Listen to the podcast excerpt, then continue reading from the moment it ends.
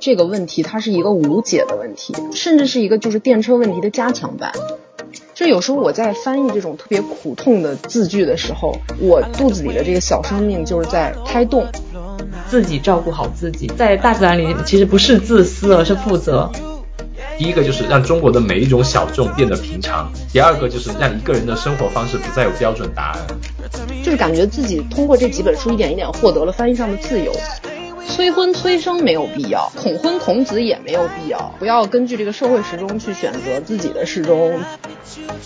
大家好，我是阿火。大家好，我是大米。哎，大米，你还记不记得我们台其实有聊过蛮多户外的书吗？你觉得我们之前是看过哪几本关于户外的书来的？我们聊过的吧，就说攀岩人生、梅里雪山，还有森林冰河语经。嗯，最好金龟换酒算吗？它算一个旅行类的，对。其实这些书我们能在里面看到，首先是有很多关于不同的生活方式的一种，比如说最好金龟换酒。其次，更多的可能是对一些，尤其像攀岩人生和无情之地这两本书，比无情之地是我们最近读的一本书。那这两本书呢，它是关于攀岩的人、运动员他自己经历过的一些事。而且都会有很多不一样的经历，应该算是印象特别深刻。然后呢，我们这一期节目就非常荣幸的邀请到了《无情之地》这本书的译者，他其实也是攀岩人生的译者，嗯，所以非常非常荣幸。我们之前读过的这两本书呢，都是因为有他的翻译，我们才能在中文的呃文学里面看到这样一本书，去了解到在攀岩。这个领域里面，国外的运动员攀岩和登山这个领域里面吧，他们所经历的一些事，能让我们看到很多不一样的一呃，看到一个不一样的世界吧。那么，首先我们就欢迎这两本书的译者乔金老师，我们人称大乔，欢迎。大家好，我是乔金。大乔老师，能不能先简单给我们做个自我介绍？我是无情之地和攀岩人生的译者，我叫乔晶。我以前是北大山鹰社的社员，我的坐标是北京。之前阿火和大米说让我简单介绍一下我的背景，呃，我觉得跟这个今天聊的话题有关的背景就是我的这个专业吧，就是我的本科是汉语言文学和英语语言文学的双专业，然后研究生阶段我读的是英语翻译，基本就是以上。而且我们当时在看。呃，大乔的一些背景资料的时候，看到北大山鹰社嘛，看到这几个字就知道，肯定是个硬核攀登玩家，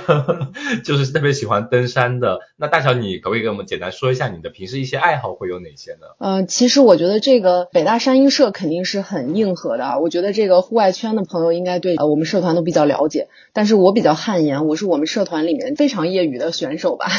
所以我在这个一三年加入山鹰社之后的一段时期里的爱好。算是户外运动，就是其实当时在周围的这个朋友，就是山鹰社的朋友的带动下，其实呃，首先我们这个攀岩和登山是社团里进行的活动嘛，然后当时也其实也有接触到滑雪、攀冰、越野跑，但是后期其实毕业以后，我们周围就是山鹰社的朋友，其实大部分呃就是会保留一些户外的爱好，是有些同学还是继续很硬核的，我就可能没有那么硬核了。嗯，所以我觉得我我现在也很难说这个户外还是我的爱好吧。我觉得我是一个户外的旁观者，旁观他们进行户外活动。然后我觉得我的这个持续的爱好还是阅读吧。是的，所以这点我觉得我当时看的时候看到这两本书，其中有蛮多的可能是关于一些户外专业的一些术语。嗯，那肯定是这样一个经历才会让你可能对这方面就翻译起来啊，会相对的得心应手一点吧。我们读起来对于说就是哦，这就是一个非常专业的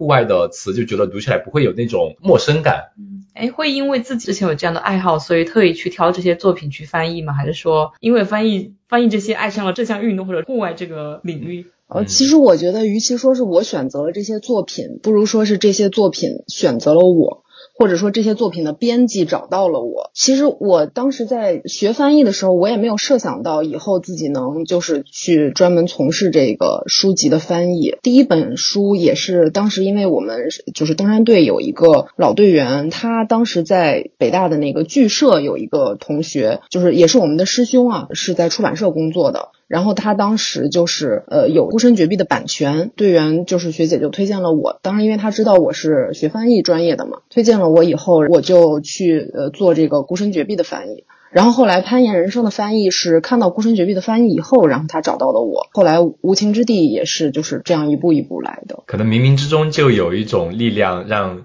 你跟这几本书的翻译工作就联系到了一起。其实那我们后面也可以再展开来讲一讲，好像。呃，像大乔之前有跟我们提到说，这几本书的翻译过程，其实对于你自己来说，可能也是有。对于你的三观以及你的人生的一些选择，或者说一些想法，也都是有很大的改变的。那在此之前呢，我们先请大乔给我们罗列一下吧。你大概翻译过哪些作品？呃，其实我现在翻译的已经出版的有四本，其中三本按顺序应该是《孤身绝壁》，然后《攀岩人生》。然后是另外一本，不是户外书籍，是叫《我和自己结婚了》，呃，是一本小说。然后是《无情之地》，还有一本没有出版的，是其实也是跟体育有点关系，是作者是美国的一个体操冠军。目前就是这些，嗯。我想说的是，我还没有看过呃非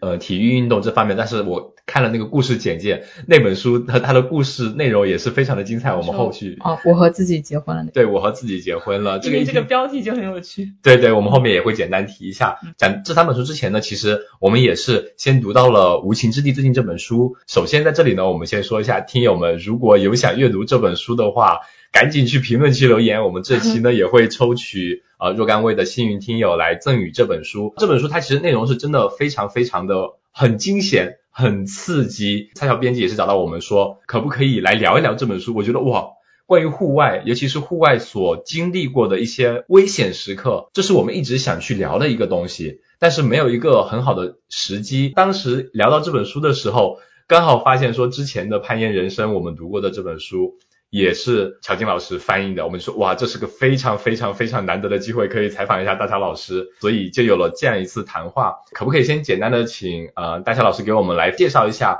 无情之地》这部作品，它的作者以及它的主人公的一个简单的介绍？嗯，他这个书的作者是叫乔辛普森，他是一个英国的登山家，然后也是一个作家。他这本书的故事呢，是发生在一九八五年的，跟他的搭档西蒙在秘鲁登山的时候的一个故事。就主要讲他摔断腿坠入这个冰裂缝以后，又成功的就是回到大本营的这样一个故事。然后书中会穿插一些他这个搭档西蒙的一些就是写的一些片段。这个主人公他的这个故事也改编成了一个电影，叫《冰封一六八小时》。嗯，可能很多朋友都看过这本这个电影。然后这个电影也是比较有名的。然后就从这本书开始，他就开始就是专门写作，然后已经写写了好像是八部作品了。就这个乔辛普森，嗯。嗯嗯，而且这件事情在当时还是相当的轰动的。就他在这样一个冰雪的地方，一六八小时，相当于是待了那么久，然后最后还是竟然奇迹般的生存下来了。嗯，但是有个题外话就是。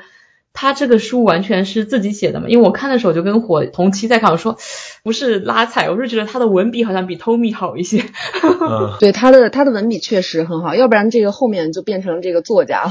对他确实是文笔挺好的。对对对，因为我觉得他的那些感受是就是描写的非常细腻和深刻，会感觉就是把我们的那个共情能力都带动出来，所以他其实我觉得是很适合写作的。嗯嗯，是的。然后这本书其实它的故事梗概呢，就像大小。刚刚说的就是他乔辛普森跟他的队友和西蒙，呃，就 Simon 去山里面爬山的时候，后面就是两个人有一些怎么说呢？就是一方抛下了另外一方，在当时做了这样一个选择。后面呢，西蒙先出来了，乔靠着自己坚强的意志力和就在这样一个环境下，在山里头爬了有三四天这种时间，最后是终于能回到营地幸存下来。对，是这样一个。故事就像刚刚大乔提到的，在故事里面，他其实有很多对于乔他自己当时当下的一些心境的描写，以及西蒙他对于当下的一些心境的描写，而且他对于环境的判断啊和他当时的想法，那些文笔是真的非常非常非常的细腻，让你就有一点身临其境，就是你在当下你都会因为他那些文字和他的那种情绪感染到，你都会产生一种绝望的感觉那种。而且其实就是阿火和大明，你们觉不觉得就是说，如果我们听这样一个故事梗概，就会觉得西蒙。是一个就是抛弃队友的这样一个人，然后就会也会对他有很多批评的声音。其实当年对他也也是有很多批评的声音。然后其实这个作品其实是为西蒙其实证明了他的这个选择其实并不是简单的这个抛弃队友的这么一个要被谴责的这样一个行为。其实他是一个非常难的一个困境。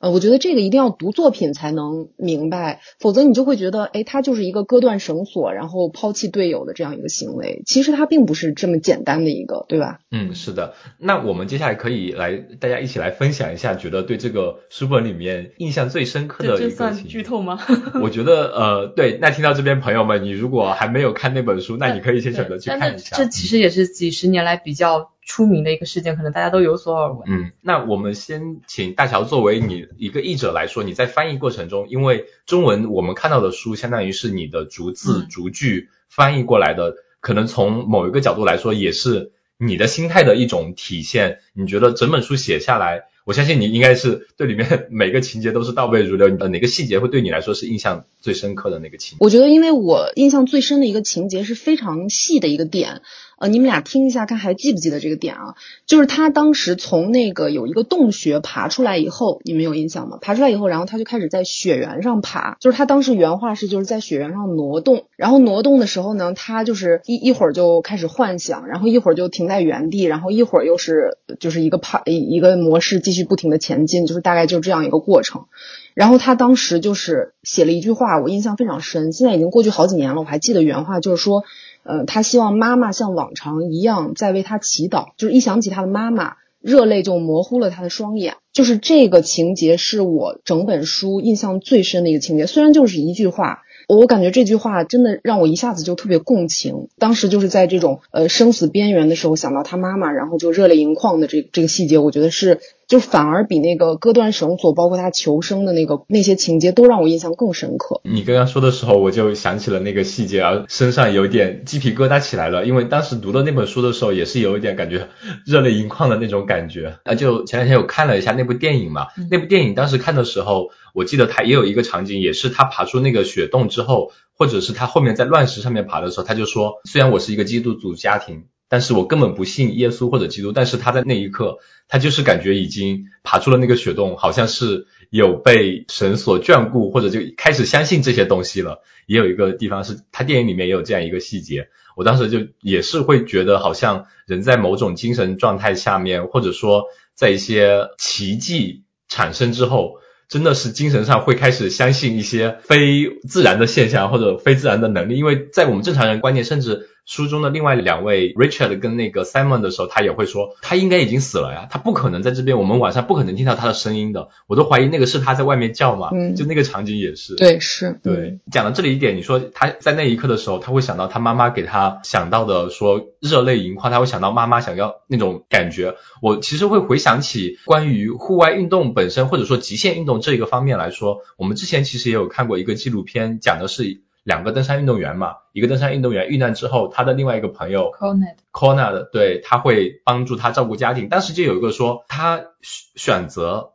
抛弃他的家庭，也不能说抛弃他的家庭，只是说选择离开自己的家庭，孤身去到这样一个自然环境非常恶劣的环境去，去做这样一个非常非常危险的极限运动。那意味着他随时可能丧生。对于他自己来说，他可能死得其所，他在享受自己的这项运动这个过程中去世了。但是留下的是他家人的无尽的空虚，或者说无尽的痛苦。就是这样是一种负责任的一种行为嘛？就是你在做这样一种运动的时候，是的，你在体会它带来给你的那种极限的感觉。但是就像乔说的，乔他在当时想到的是他妈妈，我会想说，他真的自己在进行这项运动，只有在真的看到死亡的时候，才会想起自己的家庭。那他在进行这个过程之前。有没有考虑过家庭对他的重要性？我只是有这样一个疑问。但每个人心里都有把秤，就是你不可能让他保持时刻的平衡，他是不让自己失望和不让自己的家人失望之间找到一个比较平衡的点吧。嗯嗯。你们俩说这个，我忽然想起来，就是我刚翻译的那本，就是体操冠军的，就是他的那个情节。他是当时已经得到全美的全国冠军了，已经入选那个奥运选手的那个选拔了，然后马上就要参加那个全世界的那个奥运选手的那个亮相的那个。就是训练的时候，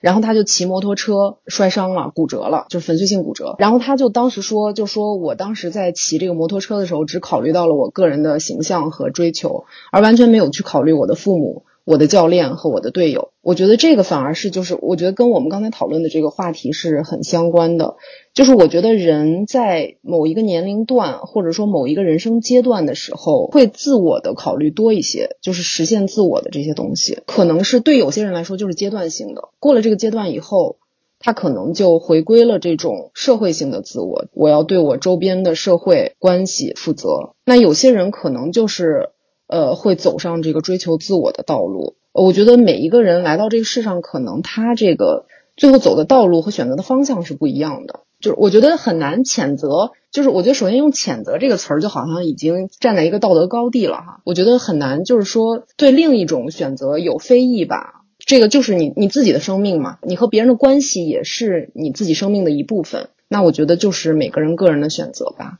包括其实之前 Alex 他的那部纪录片和《孤身绝壁》这本书里面，Alex 他自己享受的就是他，因为他从事攀岩，他就觉得真的就是已经到了技术到了一个非常非常高的顶点，他真的只有在 free solo 那种情况下才能体味攀岩这种带给他的那种刺激的感觉。但是他同时也说了，Tommy 跟 Alex 应该算是两个不同的类型，因为 Tommy 他是会把家庭跟他的攀岩这项运动能平衡的比较好，他会带着自己的老婆，带着自己的孩子去玩攀岩。但是 Alex 一开始是另外一个极端，当然他现在也是有了自己的老婆，他之前真的就是为了攀岩，他就住在房车里面，就自己一个人过着非常非常简单的这种生活，纯粹享受。自然的那种快感，他当时在我记得在纪录片里面，他也提到过，因为这项运动是非常危险的，他有有可能就直接就是随时有可能会离开这个世界，他不想让他的 family 或者他的家人会因此感到痛苦或者什么样，我记得是有这样一个情节，所以像你说的，的确是。没有对和错，只是说他们面对这项一项运动是如何取舍，是怎么样做一个选择的，并没有对错之分。嗯，我觉得如果说站在一个就是说我们社会的这种传统观念来讲的话，你说有对错的话，可能也是有的。但是我觉得就是看你秉持什么样的标准。你和大米不是看过那个纪录片吗？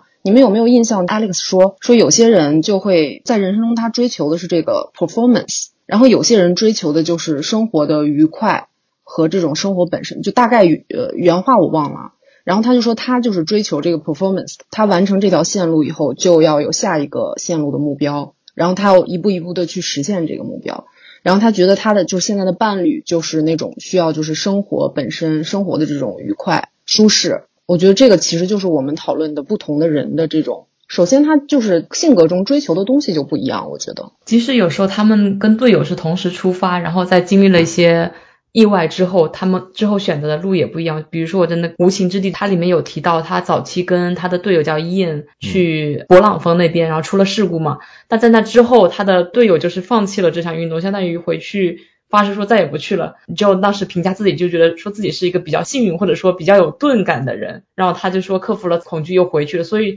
我觉得在这些事件中就可以看出他的选择。他到最后经历最大的那个事故之后，想起母亲，我觉得是。也是他一步步走来，前面的一些很多经历已经奠定他到时候还是会这么做。就是即使他这次生还了，他到后期还是会重新回到大山。是的，就这本书其实后面他也是，他是腿直接摔断，膝盖那种错位了。医生是判定他就是你这辈子不可能再登山了，但是他两年之后又重新开始登山了。嗯，那你说他会忘了那一刻濒临死亡边缘，想起自己母亲的样子吗？他也没有忘，只是在一些。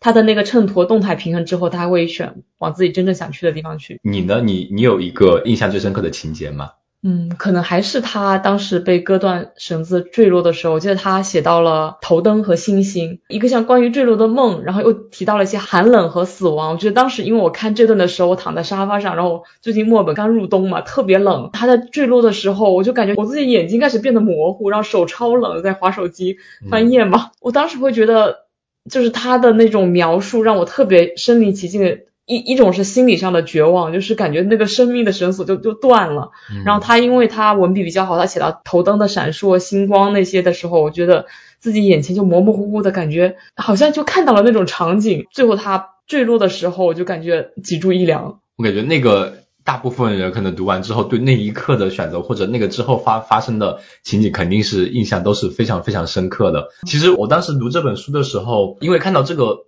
标题，它叫《无情之地冰封一百六十八小时》嘛，我印象里面就会说，一这本书一开始讲的就是主人公他跟燕他的前队友，他先去攀登，说啊一百六十八个小时，那意味着是不是他们现在开始爬，肯定是会有在哪个。时候开始发生了一件非常意外的事情，然后他们要开始在那一刻被困在雪山里面一百六十八个小时。然后我会非常注意他们一开始攀登勃朗峰的时候每一个细节，因为他们在第一段的第一个故事部分的时候会想说，哦，他们以为这个天气乌云不能爬，但是他们后来还是去爬了。然后他们后来的认知是，这个乌云其实不一定代表着你不能爬，你其实是可以爬的。然后当时就标示了注脚，我说就是我会括号说这是不是。为了后续发生的危险埋下伏笔，就会有一点 在期待那个高潮，或者说期待那个绝境的开始。但是又会想在前面就已经开始说什么时候要开始了，他们是不是这时候做了一些错误的决定？嗯这是不是也是我们在户外运动中会经常忽略的？以为自己能处理这个情况，但是往往这个情况是会超出你的预期。嗯其实他们在第一段的时候也的确遇到了一个风险，但是被人救到了。啊，那个不是他跟回忆的他跟队友之前去勃朗峰的，对，所以我在以为他、哦他在勃朗峰就会遇到这种事情，所以心一直有颗心是吊着的。后来他们被救了之后出来了，那颗悬着的心才下来。哦我就说哦，后面还有一次经历，然后再开始读他跟 Simon 的时候，嗯嗯那个时候又是开始心又掉下来了。他们是做了什么错误的决定吗？嗯到底具体错误的决定在哪里？是一步一步积累的呢，还是说就是当下的某个错误决定导致他们这样子？那我可能是有点作弊，因为我看了他那个爬升的图嘛，嗯，我看到他是在相当于他登顶之后是下车的时候出事故，所以我前面就看的比较安心。大乔，你在翻译的时候，你会不会有这种这种状态呢？你在翻译前是有看过英文原版的书的吧？就是完整先看了几遍的。嗯，对，是，呃，我翻译的时候肯定是没有的，因为翻译的时候就是不会像在你读这本书的时候，你你的那个视角是整本书的那个情节，翻译的时候的那个视角是字句和这个段落，就最多是段落吧，就是所以其实情节对我来说没有没有任何意义了，在翻译的时候。就是字句和段落，所以就是在翻译的时候，就这本书，你每次翻译的时候都是把一本书解构了。所以其实我很好奇，就是呃，像你们俩读者会对哪一个感兴趣？因为对我来说，就是我已经把这本书就是这样读过以后，翻译过以后，我就是已经没有这个这种概念了。已经把它嚼烂了。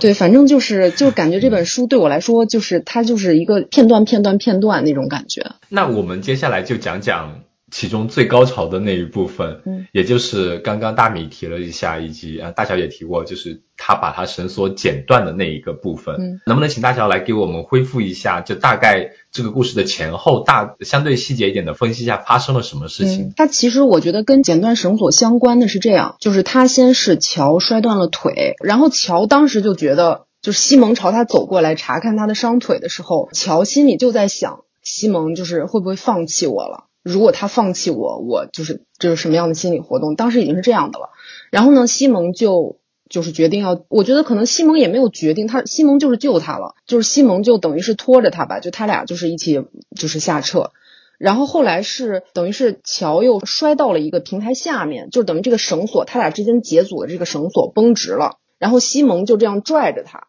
你想象一下，就是一个人的体重在下面吊着，就是西蒙觉得乔应该是这时候要打抓节上升嘛，然后乔在下面，他的那个抓节又掉了。总之就是下面的人也不知道上面，也喊上面也听不到，上面的人喊下面也听不到，这样一个过程。然后上面西蒙最后就是他就是在已经抓不住这个绳子的时候，就快要抓不住的时候，然后他从这个头包里头摸到一个刀，然后把这个绳索切断，是这样一个过程。其中很细节的，就是很重要的一部分，就是其实他们这本书在前面有蛮多铺垫的，包括他第一段的经历，嗯。他们在讲说两个日本人遇难的情况，就是你在户外有一点很严重的损伤的话，在这种高山攀登下车过程中，或者说上升过程中，只要有你的腿断，或者说某一个地方发生了你不能再前进的情况下，那几乎就等于判了你的死刑，就是你已经不可能再生还了。所以当时当乔自己摔断腿的时候，他其实已经给自己判了个死刑了，他就觉得我是不是不能把这个事情告诉西蒙，或者说我应该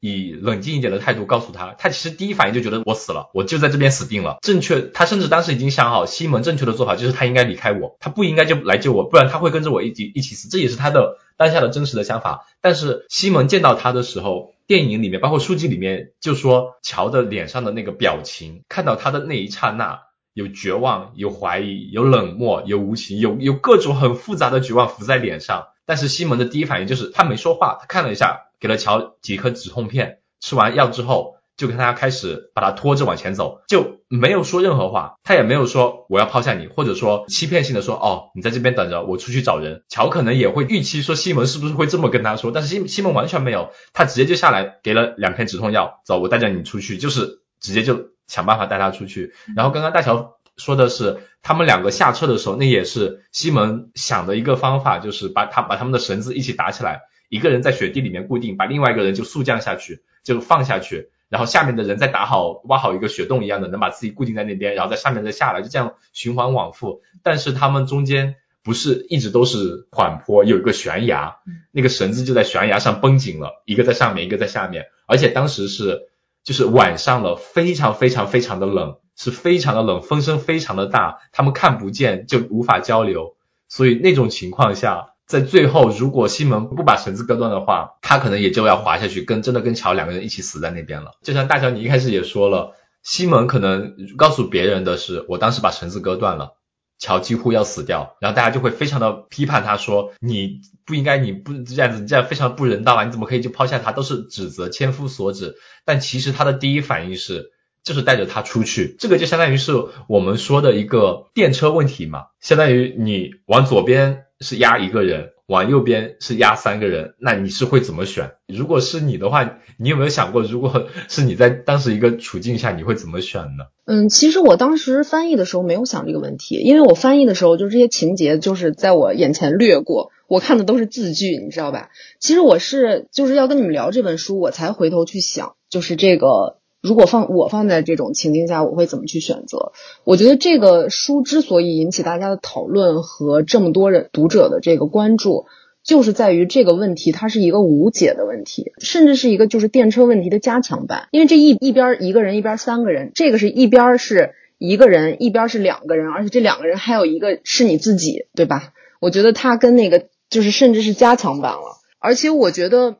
就是他不是简单的一个说救他，你们两个就一起死，然后你不救他，就是不是这样的一个问题。我觉得就是西蒙和乔面对的是一个非常紧急的一个状态，就那一瞬间的那个两个人都是在苦苦支撑的那么一个瞬间决定的一个事儿。所以我代入想了很久，我觉得我真的是没有办法做这个决定，而且也很难说你的人性到了那一刻会做一个怎样的选择。而且有可能，我觉得西蒙还是反应快的。可能我们到了那个时刻都不用做选择，我们就直接就是没有来得及做任何对，没有来得及做任何反应。那你觉得呢，大米？如果你在当下，我觉得我是个抗拒本能的人。我觉得人类或者说动物本能，在你在大自然，特别是雪山里，你就是一个比较渺小的动物。嗯，那你在面对另外一个动物受伤的时候，你的本能反应怎么做？我觉得就会怎么做，就是你很有可能会抛弃它。嗯。我觉得可能我们做就是现在再去面对这个问题的时候，会有一点因果，就是因果导向，就是我们知道桥掉下去之后，他其实是不会死，没死，从那里爬出来了，所以我们潜意识里会觉得，那西蒙不该放弃他，嗯，西蒙应该下去再看一看，再找一找，或者说跟他一起掉下去，那他们能找到一条出来的路。但实际如果真的发生了，嗯，这不一定的，他们两个人可能真的就死在那边了。那相对来讲，可能这个他西门割断绳子，反而是压一个人的那个选择，嗯，反而救了另外三个人。对，当时在书里那个就他自己也说，他见到 Simon 见到他的第一眼，他就发现看他的眼神就是像看一只受伤的动物，就那种纯自然的本能的那种感觉。对我我很同意大乔说的，就是他其实是一个无解的，而且很多人读书或者说知道这个故事的人会以因果导向去推论说。因为你不救他，所以你让他承受了那么多，他几乎要死亡。但是如果他没有割断绳子，可能他们两个都已经死在这个山里面了。我突然觉得翻译也是一件很难的工作，是你要 完全脱离那些情绪啊，或者是阅读上的一些，就纯粹回归到技术本身，就是字和句和无形的翻译机器。对对对，嗯嗯嗯，有点这个意思。那大家好奇当时具体发生了什么的话，一定要去。仔细的看一下，然后那一段真的是非常非常非常的惊险、刺激、绝望。他后面好像也加入了 Simon 自己的日记，还是对，就这一部分，我觉得这本书他处理的非常好的一个点。呃，我我首先我想问一下大乔，他在原著里面也是这么安排的吗？对，是的。他处理的点就是在于，就这本书里面一直是以乔是主人公在写这样一个故事，但是当乔被割断绳子。下去之后那段时间，开始了文章里面用另外一种字体的形式，是来自 Simon 的他自己的讲述。就你那件事情发生之后，你能同时看到乔的反应和 Simon 的反应，就非常的各种情绪纠杂在一起，非常对对，就非常的难写，我觉得。对，Simon 他当时割断那个绳子，就同所以你能同时看到，你可能那一瞬间你看到乔的反应的那一瞬间，你会知道发生了什么事情，乔可能当时还不知道。但是你作为读者，你知道了发生了什么，然后你那时候你会在想，我靠，Simon 还是做了这个决定，他怎么可以这样呢？然后这个时候，Simon 从他自己内心的活动的视角告诉你他当时是怎么想的，你可能会有一点开始去体会，哦，他可能也是非常非常非常的内疚。他把绳子割断之后，他说自己就有一点根本因为已经非常晚了嘛，他要他开始在那边睡觉挖雪洞睡觉的时候，他根本睡不着，他脑子里满脑子里面都是自己刚刚割断了绳子，他觉得乔就是已经死掉了。就一整夜一整夜的内疚，甚至第二天他下降下来看到了那个场景之后，他就是满心的内疚。他甚至出来，就是他以为自己也会死在山里面，但是他最后成功出来，在后面的时候，他满脑子都在想我怎么办，我要怎么面对 Richard，以怎么把这个故事告诉告诉 Richard 以及乔的父母以及所有登山协会的人，怎么去跟他们解释？他说，因为乔已经死了，我完全可以想一个编一个好故事，让他们原谅我，但是我做不到。所以他见到 Richard 的第一面，他就把故事原原本本的、毫无保留的告诉了 Richard。这一点也能看出来，就首先这个故事，我觉得这本书的作者他这样安排，来从两个角度同时给你展现，就是非常精妙的一个安排，让你能同时体会两边人的那种情绪吧，那种感觉，也能更加的体会到当下两个人他们这种选择背后的那些思想斗争。大乔，你会对 Simon 他写的就他说的这些，以及最后不应该不应该说是不能从你当时翻译，因为你当时翻译就是还是已经抛开情节不说了嘛，就是你再回过头来看这本书，你觉得 Simon 他自己有没有很深的一种体会，就他那种绝望的感觉，抛弃队友不顾的那种感觉？嗯，我觉得这个呃，就是这本书里安排这个 Simon 的这个文字是非常有必要的。因为就是你如果光是乔的叙述的话，这个故事是非常不完整的。呃，你根本不知道 Simon 当时是怎么想的这个决定。我觉得只有就是把 Simon 的这个内容加进去以后，这本书才是一个完整的这样一个。才呈现了完整的这样一个困境的故事，所以我觉得，而且 Simon 当时的这个情绪，我觉得是很有意思的。我觉得，因为咱们是已经知道结果的，对吧？他是不知道这个结果的，所以我们带着一种上帝视角去看他的时候，其实我觉得又是一个新的感受。其实我觉得这这本书是有就是很多种角度的，一个是你比如说像 Simon 这种不知道结局的角度，然后我们这种已经知道结局的，然后再去看他的选择，又是一个不同的角度。而且其实人也是会很矛盾的。你想，呃，Simon 他这里面把绳子割断之后，他其实一直很纠结。然后他从他语言，从他的所有行为上，他们开始烧乔的衣服，就回到营地之后，你都可以看出来，他就觉得乔已经死了呀，他不可能活了呀。Richard 也是这么说，他不可能活了呀。但是你看他们两个，Simon 他手上已经是被冰雪冻伤了，已经发黑了的，就是你在你要得到及时的救治，你再不救治的话，他自己也会非常危险。但是他们就不离开。他还是在营地里面等了有两三天，然后就是感觉是你你的嘴上你说的就是你想法上就是已经他死了，但是可能内心潜意识里面你可能还是会觉得，或者是他们不敢去面对现实生生活中他的家人，或者是他是不是还保留着一丝觉得他有可能奇迹般的生还，就会有那种让你呃去揣测的心情。我就觉得他本身可能也是一种非常非常矛盾的感觉在当下。嗯，因为他就是，我觉得他也是，好像也是冥冥中给自己一个借口吧，因为他们是要等那个驴队上来帮他们驮行李嘛，仿佛在是等待这个驮行李，但其实我感觉他们冥冥之中也不知道自己在等什么，好像就是不想离开这儿，就这种感觉。那这本书，呃，我就觉得我们再怎么去讲，再怎么去解释，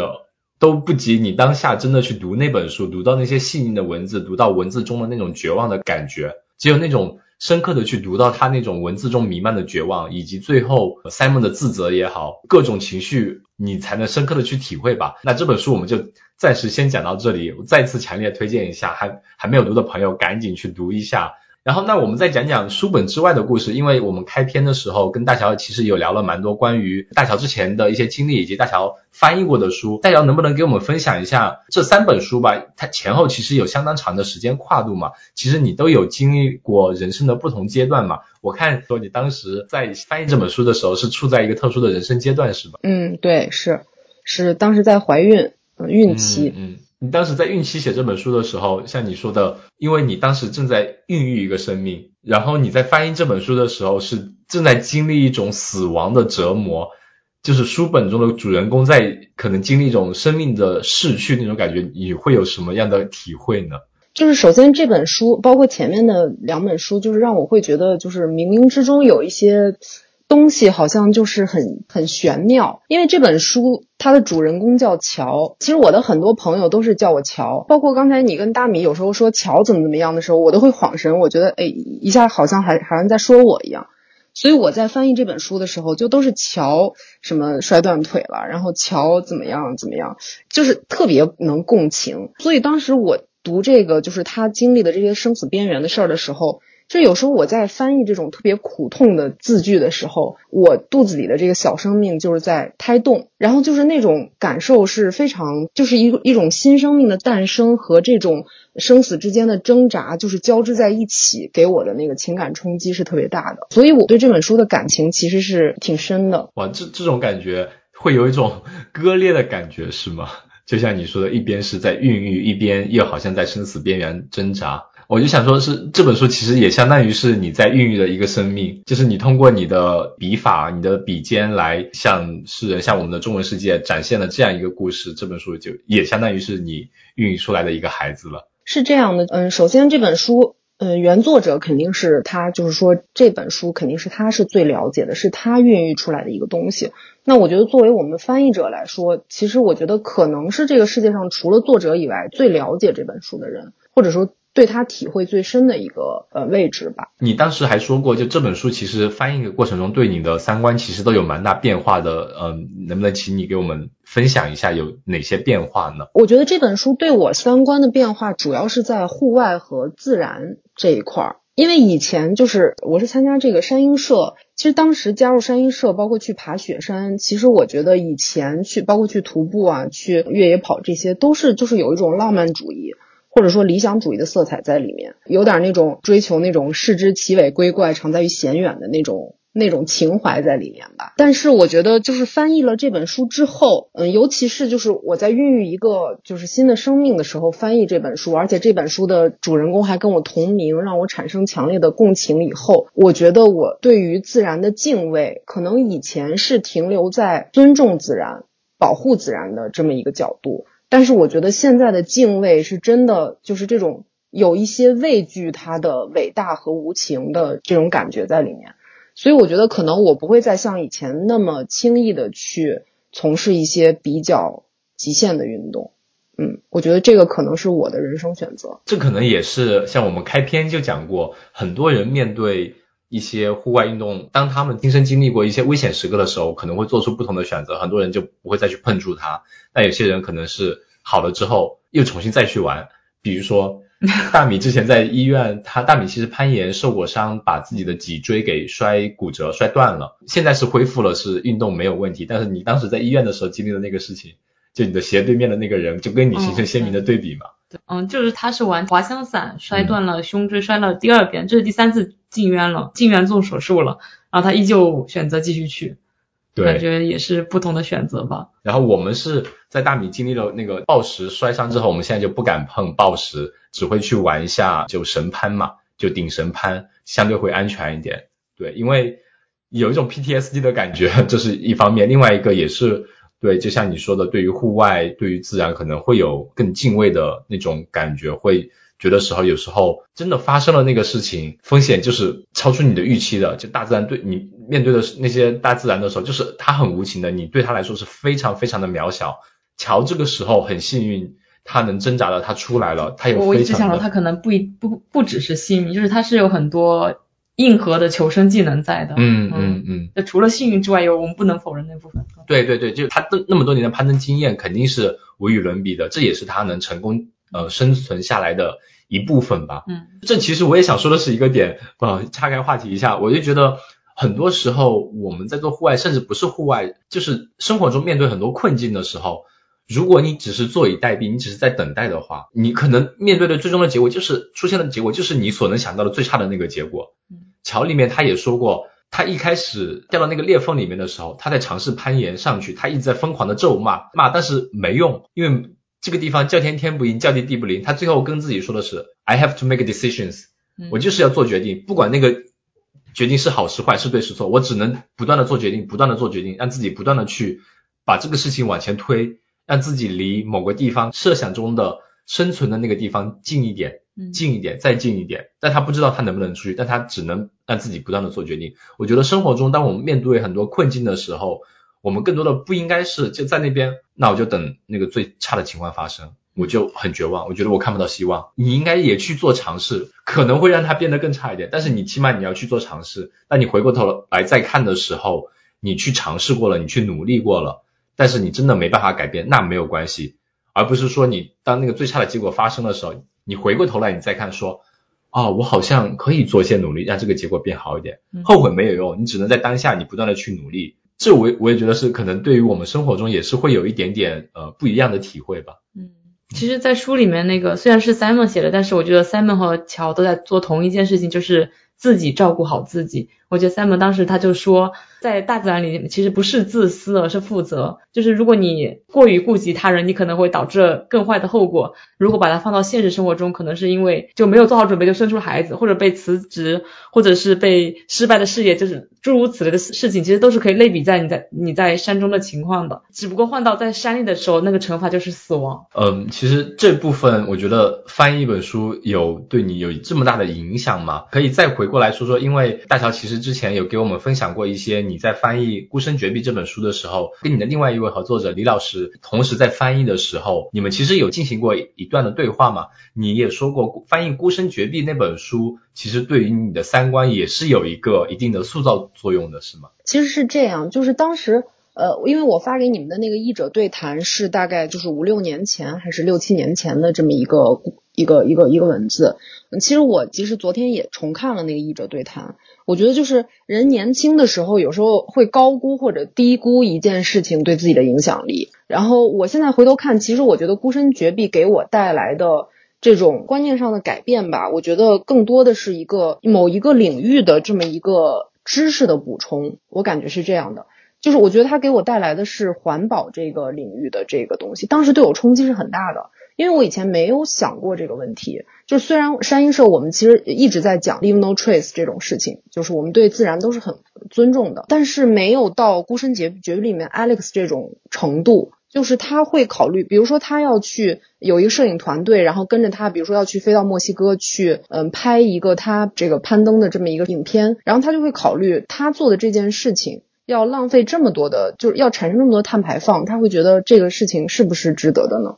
我觉得这这种程度的环保，我觉得我们周围真的很少，就是很少能够见到这样的。我觉得就是说去户外捡个垃圾什么的，这种大家应该就是都是有这种意识的。你像甚至比如说就是他洗澡的时候会用很短的时间洗，就是用以节水、保护水资源这种。我觉得这种程度的环保，我以前是就是没有想过这种东西的。就是从翻译了这本书之后，我才开始关注这方面的事情。人类作为一个群体的责任。我觉得是通过阅读和翻译这本书，就是帮我重塑了这一方面的观念。而且我记得他 Alex 也是一个素食主义者嘛，他也是有这方面的考量，以及他其实通过这本书和最后的纪录片，嗯，他的收入应该还是相对比较可观的。当然，他拿到了这笔收入之后，他选择的是开始，因为他其实是一个比较内向的人，一个。我们说的社恐的人，就活在自己的世界里面，就享受这一方天地就已经很好了。但是这样一个人，像你说的，他会想去为这个社会去承担更多的责任。他有那么大一笔收入之后，他开始去会给孩子啊，或者说给不同的 community 去做一些演讲啊，利用自己的影响力去跟大家宣传这种自己所推崇的这种环保的理念嘛，减少对碳排放啊，减少对自然的影响。我就觉得。也是很奇妙的，或者说从人的角度来看，他本身是一个内向的，拒绝那些社交的，活在自己的世界里面，享受自己的运动，就这么纯粹的一个人，同时又会想要把自己的影响力给利用起来，去影响很多的人，去跟他一样行动起来，去环保，或者是往这方面做更多的努力。但是你再想一想，他对于自然的这种热爱的话，其实这一切又变得顺理成章。因为他热爱自然，他热爱所有的山壁，所有的纯户外的东西，他不想这些东西被人破坏，因为环境的变化肯定会影响到这美一切美好的东西。就从如果从这个角度来讲的话，其实一切又变得能说得通的。我还看到大乔之前在那个译者对谈里面，你还说想借翻译《孤身绝壁》那本书嘛，实现来靠近两个愿景啊，不能说实现。第一个就是让中国的每一种小众变得平常，第二个就是让一个人的生活方式不再有标准答案。啊，虽然你你你是有点自嘲的说那是像灌鸡汤的口号，但我想说这就是我们播客的初衷。对，对我我之前有问过一个我的朋友。呃，蛮好的朋友，我问他说：“你说你觉得我们台是想表达什么？”他说：“我感觉你们也都有在分享一些非主流的生活方式。”我说：“说的很对，就是我们想告诉大家，生活不一定是只有我们在眼前的格子间面对我们的电脑，朝九晚五九九六这样一种生活，或者说。”为了背房贷去，就按自己的一生房贷养育孩子，就这样循环往复。生活没有标准答案的，我们应该去利用自己的课余时间，也不是说应该吧，你可以去利用一些课余的时间去探索一些生活不一样的东西，多让你的生活变得更多样性一点。而且这些反而可能会让你的日常生活会变得更有意思，能让你的精神世界得到更丰富吧。就这个世界其实很美妙的，生活不一定是流水线的螺丝钉。我们可以有很多种不同的活法，而且是都是可能的，所以我们会想，比如说采访像大乔这样的翻译的作者啊，以这样一种方式引进过来，让我们看到很多这个世界上的一些，比如说在某个领域的运动员，他们以这样的一种方式活着，像 Alex，像 Tommy，像乔他的故事，或者我们有些朋友他们是做的数字游民的生活呀，或者说在开农场啊，或者在流浪啊，就有很多不同的生活方式是没有标准答案的，所以当时看到这个的时候，我感觉有强烈的共鸣跟你。就是我觉得，首先被大家就是这样呃逐字读出来，我这个呃多年前写下的这种。是非常有羞耻感，就是我觉得年轻时候说下的这些梦想和大话，就是如果你多年以后回看，可能会觉得啊，你其实你只是做了一非常非常微末的一点工作，而且你当时的那个梦想是其实是需要多少人的多少努力才能去完成，或者甚至几代人的努力才能去完成这个事情，然后你当时就那么大言不惭的 说了出来，我觉得对我现在是认识到这件事了，我觉得真的就是呃。可能我翻译这几本书，真的就是只是真的是做到这个非常小众的一个圈子里面的非常微弱的一点点工作。嗯，我觉得就其实就是每个人做一点事情吧。那你觉得你就是这两个点还是你的目标吗？我觉得可能还是多少有些变化吧。呃，我一直觉得一个人的这个，就是一个人肯定是就是会在一直不停的改变的。这两个东西我肯定还是就是会觉得它是正确的。但是我觉得一方面是我觉得我自己个人肯定是很难做到这个这么宏伟的目标的。另外一个，我觉得可能这两个事情，我就是首先你比如说这个小众生活方式。或者说，就是人的生活的标准，我觉得这种东西是客观存在的。其实，我觉得我可能也很能理解那些希望子女，或者说希望大家去按照大众的方式去生活的这种人的心态。我觉得我可能比当时的那个。就是更宽容了吧？当时我觉得就是有一种反抗的，哎，你们这种就是非要把这些小众的标准要打压的这种，我要反抗这种。但我现在我觉得可能就是更宽容了。我觉得不管是想大众的人还是想小众的人，大家自得其乐，其实不需要说是反抗，或者说立一个 flag 说啊我要怎么怎么样。我觉得其实就是大家都更宽容，我觉得就挺好的。嗯嗯。是的，对，那种是多样化生活当中的某一种。嗯，我不是说那种就是不对，只是说也是一种，还有在除此之外有很多其他的不一样的生活方式，都可以去探索一下。因为我现在就是觉得。首先，大众的标准不要去压这种小众的标准。其次，这种小众的群体也没有必要说的是对大众产生反抗，或者说有一种优越感。我觉得其实就是大家自得其乐。其实刚刚我想说的是，呃，大乔，其实我跟你是基本上就同龄的嘛。然后你说你年轻时候说的话，你年轻时候说的话，我们现在正在做。对，因为你们心态还是很年轻，我感觉。就尽可能让自己心态年轻一点。也有可能是我们在这边就真的太无聊了。大农村就是好山好水好无聊，那只能找点乐子让自己去生活，就没有乐子，你自己得去创造一些乐子，让自己的生活不显得那么无聊和单调。觉得也是一个挺挺幸福的阶段，嗯，主要还是没孩子吧。所以我们的区别主要是没孩子和有孩子。对我我我会想说，你会觉得就有了孩子之后，对你的心态会有嗯发生蛮多变化吗？我觉得肯定是有变化的，因为首先就是我刚才说的，我不再去轻易的去从事极限运动的其中一个很大的原因，就是因为我觉得有了孩子之后的这种，你说责任感显得它有点沉重，但是好像就是这种感觉，让你有牵绊了吧？有更多牵绊以后，我感觉就是你有时候会宁愿牺牲一点自己的这种理想主义、浪漫主义的追求，去为了你这个牵绊去做一些妥协。嗯，我觉得这个肯定是有的。当然，我觉得这个不要成为大家这个孔子情绪的一个，就是大家千万不要因为这个事情。对我觉得这个呃，就肯定是有一些影响的。但是我觉得可能这也是一个阶段，因为我看到很多山鹰社的前辈都是等到孩子稍微大一点以后，他们会带着孩子一起去爬雪山。我觉得也许可能我也会有那一天吧。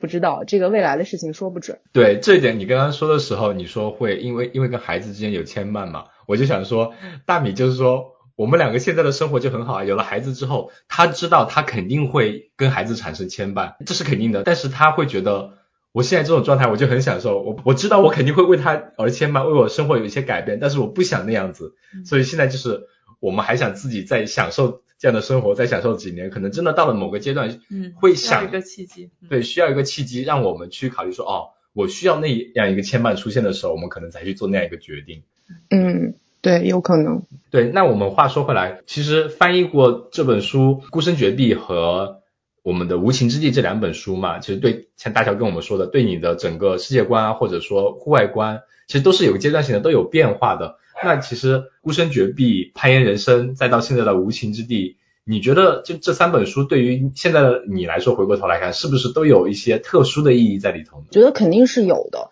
因为你翻译一本书，就是少则几几个月，多则半年、一年的时间投入进去，其实它对你是一个人生阶段的见证。就这三本书这七八年，我觉得首先它见证了我的人生的不同阶段，其次它也见证了我翻译的不同阶段。就是简单来讲，就其实当时翻译完《孤身绝壁》以后，我就我就放弃翻译了，我就觉得我这辈子我就就还是就是不要再碰翻译书籍这件事了。就是因为我觉得我有太多没有不是痛苦，就是我觉得我有太多的，你知道，就是有一个形容翻译，就是叫如履如临，就是如履薄冰，如临深渊。你在翻译每一句的时候都是这个状态的，所以我当时就觉得，就是翻译完这本书以后，我有太多的我觉得不完美的地方。嗯，就是其实我我翻译完一本书以后，我是绝对不会再重去看这本书的，因为我看每一句的时候，我那个强迫症都想再改，每句都想再改，就是永远这个修改是永无止境的。就是如果不是今天的这个播客，我觉得我都我是专门为今天这个播客，我又把我这个这几本书又拿回来，真的是就是又复习了一遍，我忍着这个强迫症。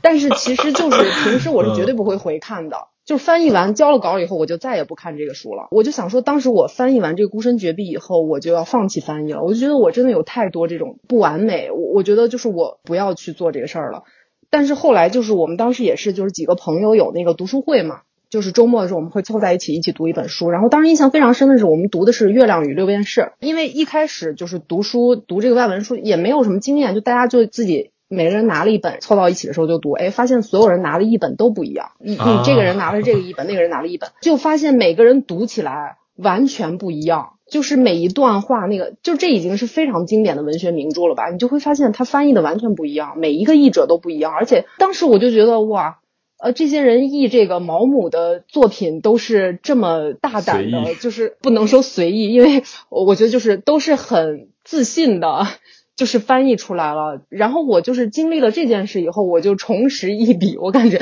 才有了后面就是接下来去接这个翻译人生，呃，那个攀岩人生和无情之地，就是后续的故事。我当时就觉得我我还是要去做这件事，不要畏惧吧。我觉得后来我就觉得这这每一本书其实都见证了我的一个翻译阶段。就是一开始我觉得，因为我是本科是学英文的，然后研究生是学英语翻译的。所以，我们其实一开始接触翻译的时候，其实大家应该都听过这个信达雅这个东西，对吧？其实是严复提出的。然后我们当时就会学这种严复的信达雅呀，然后奈达的功能对等呀，什么目的论三原则，总总之就是有很多这些翻译理论，包括平时的翻译练习。我觉得就是，其实我是有一个，我也不好说是学院派的镣铐，还是就是我自己的这么一个思想的镣铐在身上。然后我觉得在翻译《孤身绝壁》和这《攀岩人生》的时候，这个镣铐是一点点打开。我觉得等到翻那个呃我和自己结婚了的时候。呃，这个镣铐好像就是让我感觉，哎，我忽然就是已经完全脱离了镣铐。等到翻译《无情之地》的时候，我就已经非常自由了。其实这种自由从技术上来讲，很简单的，就是你已经知道你什么地方注释的多少会让读者感觉比较舒服，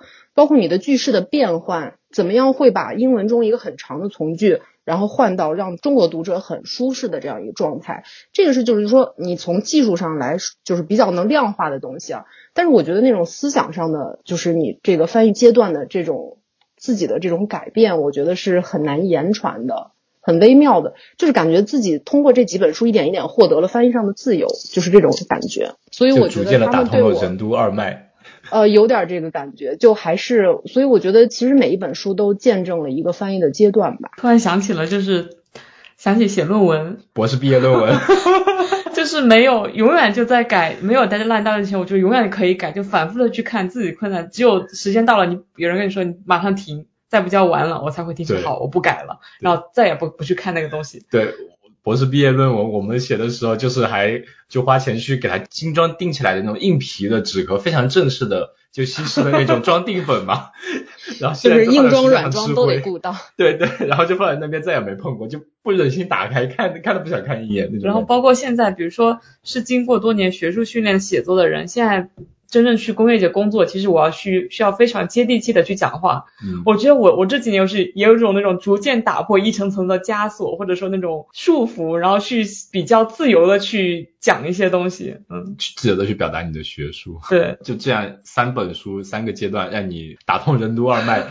功力大成。所以我们会非常期待你的下一本书即将出版的关于体操运动员的那本书。嗯嗯，其实刚刚大乔有提到过说你。翻译户外作品是怎么说呢？是户外作品选择了你嘛，对吧？然后我们也讲过，你我们刚刚就是主要是围绕着这三本户外的书籍讲。那你也提到了那本《我和自己结婚了》这样一本书，其实这样一本书它其实是一个很不一样的一个故事。大乔能不能给我们介绍一下这本书它讲的是什么呢？呃，这本书它其实我觉得就是首先它的书名就概括了大部分的内容，它是就是其实它改编的是一个真实事件，就是二零一五年在英国的一个真实事件，就是这个书的作者索菲塔纳宣布自己要和自己结婚，并且在社交网络上就宣传了这件事情，然后就有很多人有好奇有质疑，也有人祝福。当然，故事中肯定有这个他后续虚构的成分啊。他大概就是一个三十五岁左右，然后分手了，然后又升职失败了这样一个状态下，怎么样去开始忽然要产生自己要跟自己结婚的念头？其实他就是想庆祝自己跟自己的这种关系，就是这样慢慢的一个故事，一一个呃如何去跟自己结婚的这么一个故事。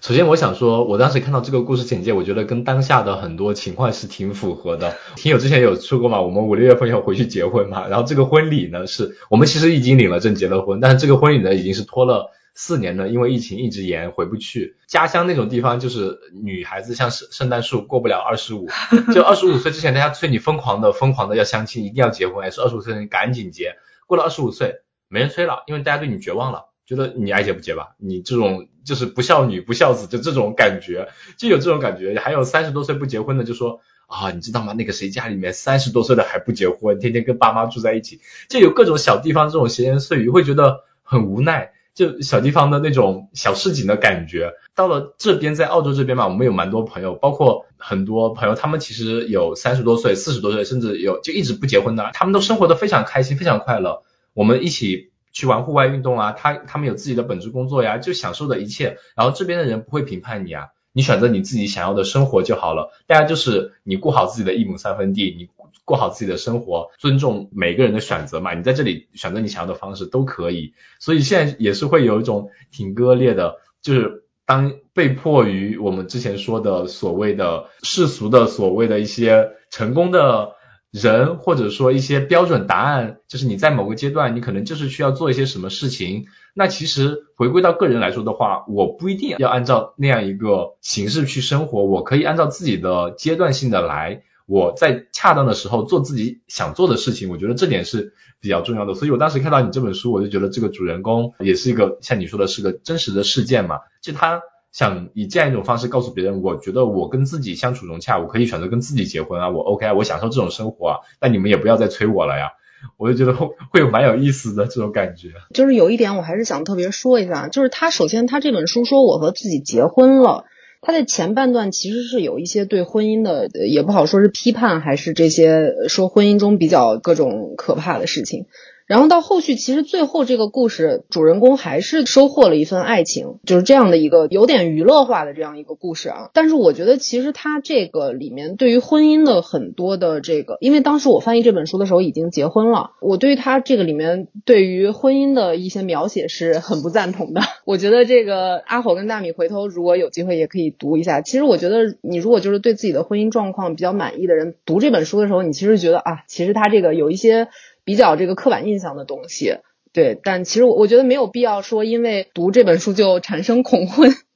我今天这个宣传一下，就是大家也不要因为这个孔子或者恐婚，但是我觉得催婚，就是首先我觉得催婚催生没有必要，恐婚孔子也没有必要，不要根据这个社会时钟去选择自己的时钟就可以了。我觉得根据自己的节奏来，不管是就是早结婚晚结婚，生子不生子，我觉得其实都就是不要给他添加一个刻板印象，说哎没结婚的人就自由洒脱快乐，结婚的人就怎样。或者说没结婚的人就是没有责任感，我觉得其实这些都不用有。这个故事我觉得大家就是可以当做一个比较娱乐化的、比较好玩的一个小说去读就可以，不要给它添加太多的刻板印象的东西。对我突然好奇，就是当你翻译一个作品，但是你发现你跟他原作者的理念有冲突的时候，你是带着怎样的心情去把那段话给翻下来？就是很学术性的去看他的文字，对吗？我觉得就是试着共情和理解吧。因为你如果不共情、不理解，我觉得你字里行间就会透露出 这个，就是不同意。我觉得这个是很很大的一个机会吧。就是呃，因为你你一定要从作者的角度去写，因为毕竟我们译者是要隐身的，你不能在书里表达出你自己的观点，因为你不是一个作者，你还是要退回到作者身后去表达他要表达的东西。你不生产水，你只是大自然的搬运工。对对对对对，是 搬运工。嗯，那你当时是就很好奇是怎么接到这样一个任务的呢？然后也是嗯接受了这样一个任务。当时是翻译户外的有点多了，我感觉我这个有点信息茧房了，需要突破一下。呃，然后正好就看到有编辑在发争议者的这个，然后我就觉得这个挺有兴趣的。我当时就是呃在那个网上查了一下这本书的相关东西，然后最后就去翻译了这本书。嗯，也挺巧的，当时正好就是我想去翻译一个虚构类的、跟户外无关的东西，然后它就跳出来了。也是一个很不一样的经历吧，两这样一个故事。对对。那我们再来最后一个问题，就是啊，我们来聊一聊，简单的讲一下就国内的目前的山岳文学的现状吧，可能。我们本身可能对于山岳文学，就像我们提的，我们有看过一些户外的作品，但是尤其像这几年，像攀岩人生啊、孤身绝壁啊、无情之地，以及一些可能国内目前来说好像还没有一本像这三本一样这么重量级的户外的山岳文学出现，或者说我们在之前有看的最近一本叫《梅里雪山》嘛，它可能也算是一本。山岳文学的，但他也是是小林写的一本书嘛，日本的，对对，日本他也是当时那个美女雪山山难的一个亲历者，呃，也不能算亲历者吧，但是他是参与到后期的很多后事的处理中，所以也是不能算我们中文文学圈里，他是一个日本的呃学者。然后呃，大乔的话，因为你像你说你翻译了那么多，然后你对国内的山岳文学的现状是怎样一个理解呢？呃，我觉得首先你说山岳文学这个名词，就是在国外它是就是有这样的一个文学分类的。在中国，你如果提山岳文学，或者有些人叫叫山地文学，其实我们这个小圈子户外圈，所谓的户外圈啊，就是都明白你说的这个山岳文学和山地文学是这一个类别的作品。但是你如果放到更广泛的读者圈和文学圈来说，你说山岳文学，他们有可能会理解为，就比如说这种什么台湾高山族，或者是就是海南高山地区的一个文学，就是关于高山的作品，或者是高山地区的人写的作品。他甚至说，就是这个词都是有歧义的。然后你如果真正说到，就是说我们所说的，就是跟这个攀登探险有关的这个山岳文学或者山地文学的话，我觉得首先就是有一个二零零六年的时候，户外探险不是设立了这个金犀牛奖吗？它其实是一个比较好的一个，我觉得山岳文学的一个推动或者宣传。就是刚才你们提到的那个梅里雪山，就是寻找十七位友人，它其实也是第十六届的一个。最佳户外出版物的一个提名，其实我觉得你你就是如果想了解中国的这些山地文学、山岳文学的作品，其实可以去看一下这个金犀牛奖历届的这种提名。基本上中国比较这十几年来比较重量级的这种山岳文学都被提名了。然后你可以看到每年提名的里面其实都有中国作品和国外作品，就是翻译过来的作品。所以其实现在就是国内的山岳文学的作品的数量都不足以撑起来，就是每年比如说多少个提名，其实它首先从数量上来说就是很少的。再一个说从这个圈层来讲，我觉得它还是非常小众的。我现在感觉可能最出圈的，就是当时奥斯卡那个纪录片获奖的时候，《孤身绝壁》稍微出了一下圈儿。我现在都没有想到哪个另外一本山岳作品、山岳文学的作品特出圈的，我觉得都很少。这个我觉得首先就是一个户外文化，我觉得可能以后随着这个奥运会攀岩呀，还有包括这个冰雪运动的推广以后，慢慢可能会有更多的，包括现在很多岩馆在一线城市也比较多了，然后还有很多各种各样的人也去登山，我觉得可能以后慢慢的这个文学会更兴旺吧。但是我觉得目前肯定还是一个比较初期的状态，因为我印象很深的就是。我忘了是一七年还是一九年的时候去霞慕尼那次的时候，我就看到有一个，就是他们那个游客最多的那条街，转弯的过后有一个小街，就是整整一条街道，然后大概每隔一米就会有一个像人这么高的一个立牌，正面反面都是国外的山地文学的作品，就比如说正面是孤身绝壁，背面是攀岩人生，然后你去看那个沙慕尼的那个书店里啊，就是各种语言的，法语版的、英语版的，什么这个语那个语的，呃，The Push。摆在一起，当然法语的比较多啊，你就会看到全都是山岳文学作品，然后包括南针峰上有一个山屋，我忘了那山屋叫什么名字了。去往勃朗峰方向的时候有一个山屋，然后那个里面就全都是满满的一柜子啊，全都是他们那个山岳文学的作品，你就会觉得可能中国的山岳文学都摆不齐这一排吧。我可能我也有些作品我也没有听说过，也没有看过啊，就但是我觉得可能咱们都如果咱们三个都没有看过、没有听过的作品，我觉得也很难，就是说。它影响力可能就是还是呃，对吧？其实我觉得这是一个，就是我我觉得是一个初步状态吧。我觉得我们就是期待更多好的作品的出现，呃，但是我觉得其实其实这些年也是有一些我觉得很值得一读的作品的。呃，一个是这个金犀牛奖的历届的这个获奖作品，我觉得大家可以读一下。再一个，我觉得我作为这个山鹰社的成员，我觉得我必须得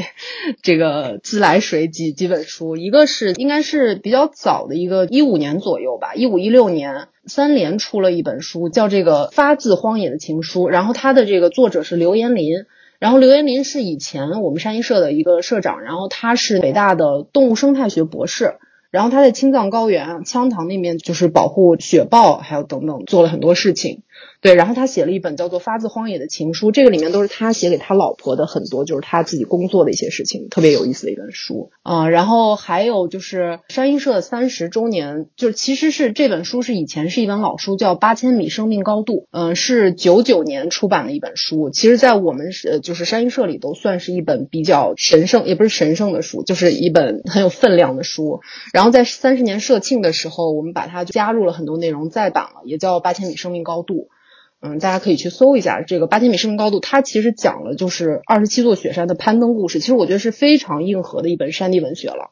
然后包括当时三十年社庆还出了一本叫《对高处有世界》这本书，也是就是讲攀登的故事的。我觉得这个都是比较硬核的，而且我觉得其实内容就是文笔各方面都是挺好看的，呃，就是可读性也比较强的几本书。其实我觉得就是中国的这个攀登者，呃，也挺多的，很期待他们这些。老师们能 写一写作品吧，嗯，对，但是我感觉是不是因为近十年媒介方式的改变，大家倾向于拍视频啊，做图文分享，分享，嗯，对，是，可能很少有人能静下来写写一些字。但我们之前采采访过一期嘉宾，我觉得很有希望出书，你猜是谁？谁？星洛，星洛啊，嗯，对，也是那种星洛，他他可能目前来说就是跟我们差不多年龄的，他现在他之前越野跑，然后现在是骑自行车骑的非常非常棒，然后也是个攀登大神，也就这两年在攀登圈比较知名的，对，因为他有自己的那个公众号，里面都写的都非常的不错那些文章。对，主要是我说一个是我们国内的可能户外的发展还没有到一个大家都可以坐下来去分享很多事情的一个阶段。另外一个是媒介方式改变，可能大家分享的方式也变了，就我们看出书啊，什么的比较比较少。嗯，对，的确，像其实之前有在一些出版的行业的就呃播客，他们有了解到过，就现在的出版行业其实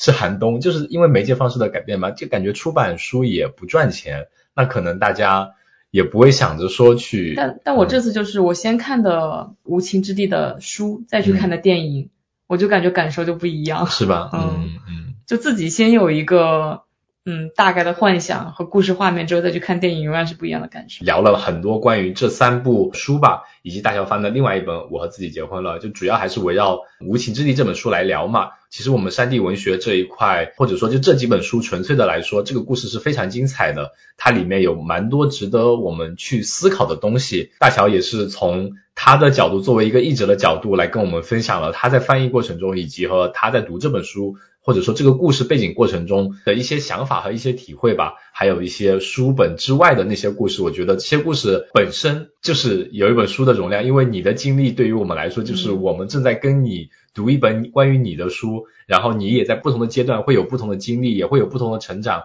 都在跟我们分享。作为自己这本书的作者，跟我们分享你的故事，我觉得也是非常非常的激励我们的。那我们就非常感谢大乔跟我们分享这些故事，然后呢，也期待以后会后续会见到更多大乔翻译的作品，比如说你说即将要上市的一本关于美国的一位体操运动员的一本书，以及后续的其他一些书。然后刚刚大乔提到的这几本山岳文学呢，国内的山岳文学我们也都会放到 show note 里面，然后大家有兴趣的话可以去买过来看一看。也是对我们国内目前三 D 文学的一种支持吧。好的，那我们今天就非常感谢大乔，谢谢。嗯，谢谢阿火，谢谢大米。